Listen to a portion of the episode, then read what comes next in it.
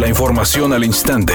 Grupo Radio Alegría presenta ABC Noticias. Información que transforma.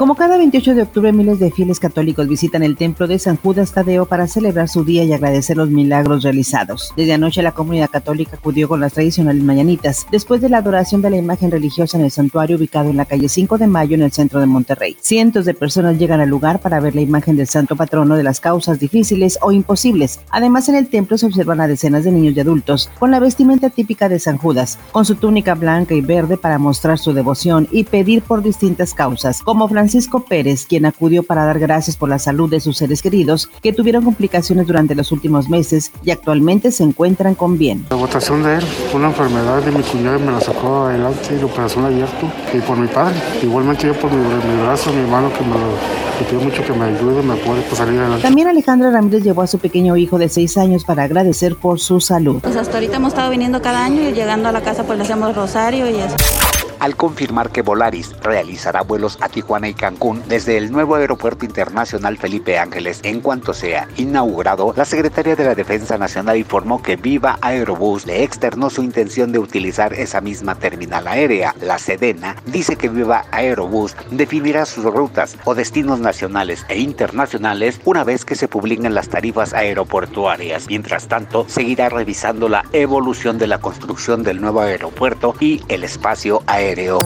Editorial ABC con Eduardo Garza. La Universidad Autónoma de Nuevo León tiene un nuevo rector, el doctor Santos Guzmán. Viene una nueva forma de dirigir el rumbo de la máxima casa de estudios. El reto es la excelencia académica, impulso a las investigaciones científicas, becas, apoyo económico a practicantes, transparencia en finanzas, vinculación entre gobierno, industria y sociedad. La universidad necesitaba un golpe de timón y cambiar el rumbo, volver a posicionarse y ser referente académico a nivel internacional.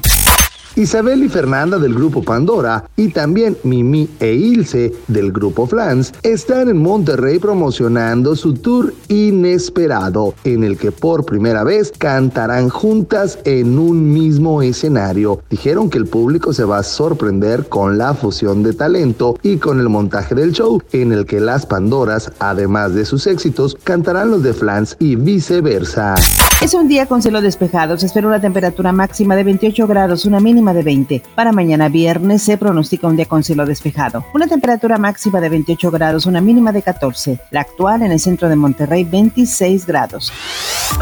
ABC Noticias. Información que transforma.